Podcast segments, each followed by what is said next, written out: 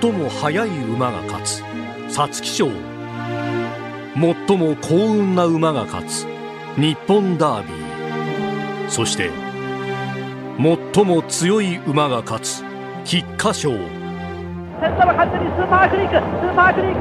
先頭スーパークリーク1着でゴール2着はどうでしょうか。3頭並びました。押された。押された。ライシャバが先頭に変わった。ニコルプロ2番手に交代した。ライシャバ1着でゴールビワハヤヒデ先頭5馬身のリード。ビワハヤヒデ今1着でゴールイン。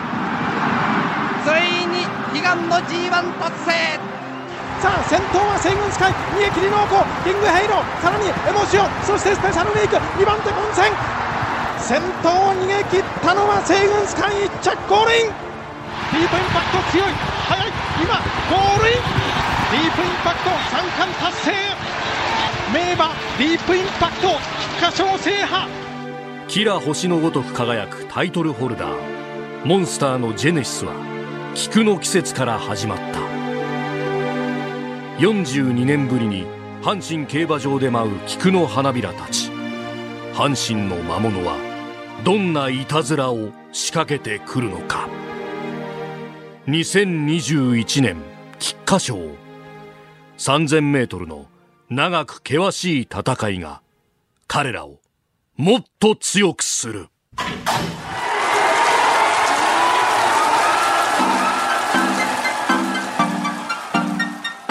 増山さやかのビギナーズラック。ニッポン放送の増山さやかです。辛坊治郎ズームそこまで言うかのスピンオフ番組。増山さやかのビギナーズラック。まあね2回目ともなりますとすごいですね。かっこいい番が入りましたけれども。某有名人気男性アナウンサーのね、えー、飯田浩二アナウンサーの声が入りましたけれどもね。ピシッと決めてきましたよ。さあこの番組はですね競馬予想番組です。私増山がですねまあ忖度なく名前と直感のみで競馬の重賞レースを予想するというもので今回で2回目の放送になります。でねまずは前回の放送の秋華賞のおさらいからなんですがねどうでしたか？当たりましたか？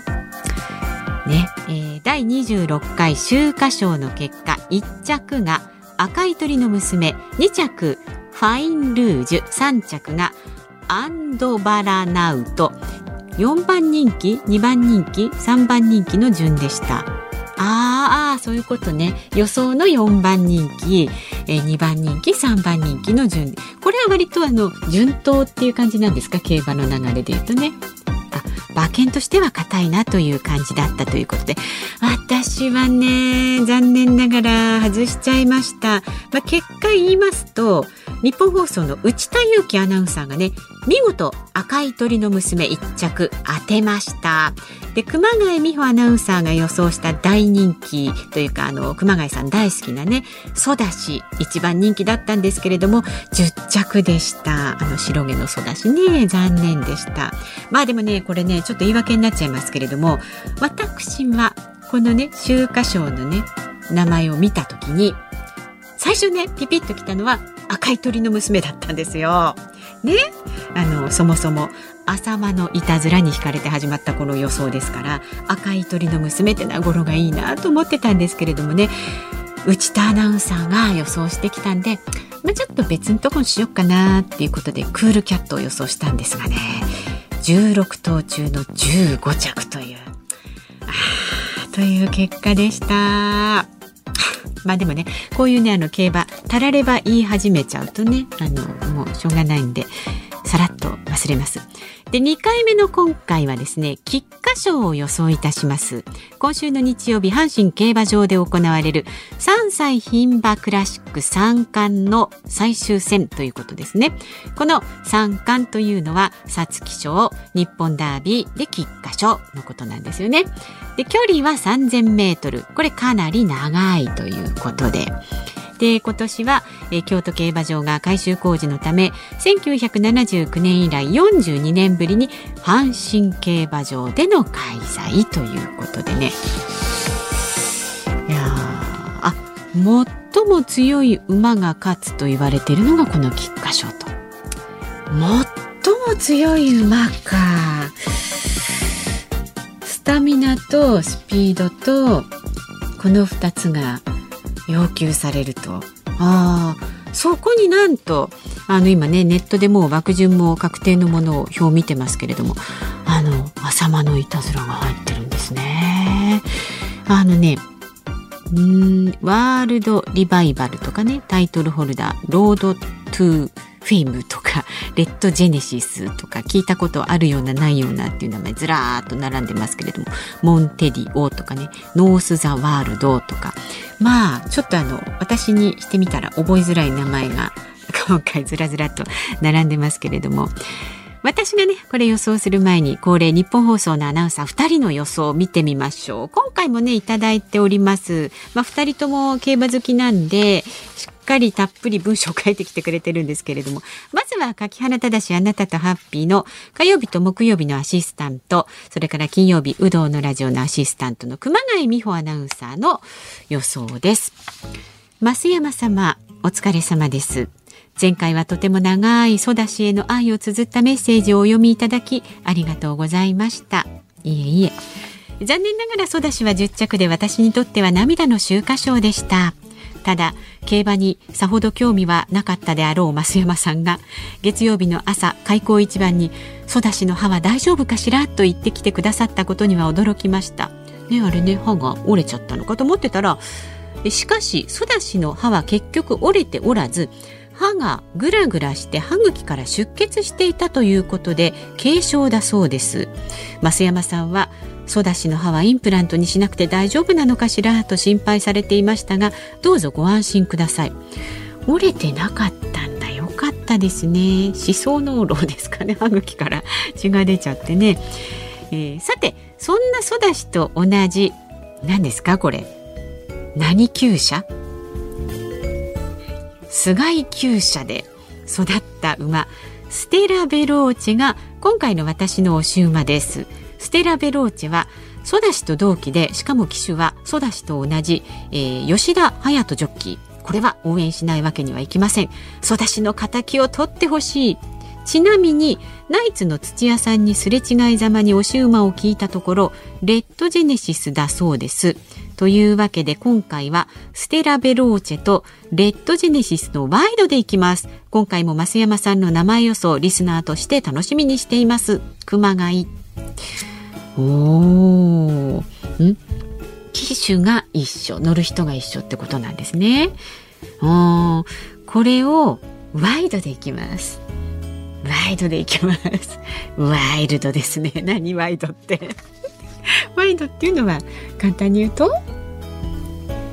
あワイドっていうのは123着までに入る馬の組み合わせで決めると順位まで当てなきゃならないの。順位までは当てなくていい。順位は大丈夫。あ3頭の中のどれかを当てるって感じね。でステラベローチェとレッドジェネシスっていうことなんですね。なるほどなるほど、まあ、勉強になりますね。さあそして続いての予想なんですけれども、え毎週土曜日午後3時半からのねもやもや解決ゲッターズイダラジオで占いましょうの中でお送りしている内田裕樹の神奈川道中記を担当している内田裕樹アナウンサーの予想。まあね内田君もねちょっと思い入れがたっぷりありますのでいつも長文なんですが若干カットさせていただいてご紹介します。お疲れ様です。先週当てた内田裕樹です。キーって感じですよね。ただ先週の週刊賞は一番人気のソダシの歯の怪我がありました。ちょっとショックでしたね。と。でさて今週の菊花賞の予想ですが先週の秋華賞と同様改修中の京都競馬場から舞台が阪神競馬場に変わっていますのでそこもポイントなんですが一番のポイントは前頭未知の3000メートル。出走馬の中でどの馬も 3000m 走った経験はないと。今回のレースは3歳の馬限定のクラシックレースです。JRA において 3000m 超えのレースは6つしかなくそのうち3歳以下の馬が出られるレースはこの菊花賞しかありません。つまりデビューからどの馬も超長距離 3000m 以上の距離を走ったことがないのです。ほうほう。予想しづらいって感じなんですかね。ではどうやって予想していくか。それは血統です。競馬は血統が大きく能力に影響を与えると言われています。各馬の血統を見ていけばおのずと答えが見えてきます。今回の私の推奨馬は瞬発力よりもスタミナの血統を意識して大速レースを推奨します。父はエピファネイア母はマリア・ライト、えー、父母がディープインパクト。父母。祖父母かなこれ。祖父母かな。でエピファネイアの子供は無敗の牝馬三冠デアリングタクト皐月賞馬エフフォーリアなど名馬を輩出していますが注目は昨年の菊花賞2着アリストテレスアワや、えー、コントレイルの無敗の親子三冠を阻止しかけた馬を輩出したことが多いです。多分呪文に感じたと思いますのでまとめますと これまとめられるんならね最初からまとめていただけるとありがたいんですけど要はこの馬のお兄ちゃんもこのレースで強かったからこの馬も多分強いでしょってことです。ちなみに王速レースは不屈の精神という意味を持つパワーストーンの名前です。あ苦しいであろうレースを制す菊花賞馬にふさわしい名前だと私は思っております。内田祐樹。あパワーストーンの名前がついた馬。なんかちょっと持ってそうな感じしますよね。うん。まあでもあくまで私はちょっと名前でいきますからでどうかな？先週外しましたよね。アフロ D の予想です。前走の神戸新聞杯でいい走りをした馬が良い成績を残している菊花賞ということで神戸新聞杯1着のステラベローチェと行きたいところですが神戸新聞杯2着のレッドジェネシスを押します。2着に注目したのに深い意味はないです。勘というやつです。でもこの勘は大事ですよねきっとね競馬はね。これレッドジェネシスってことは、まあ、熊谷さんと被ってますね。さてと私の予想なんですがいろいろ考えましたよ。でもねやっぱりね私はこの番組の始めるきっかけになりました。これでいきます。はい。私は、浅間のいたずら。浅間のいたずらでいきます。この後ね、浅間のいたずらがいろんなレースに出てくることもある。まあちょっとね、私、この子は応援していきたいと思っていますので、浅間のいたずら一本でいきます。はい。まあ、このレースのね、えー、結果や感想などは来週配信されます。この番組でねまたお伝えしていきますので楽しみになさってください。では素敵な週末を。日本放送の増山さやかでした。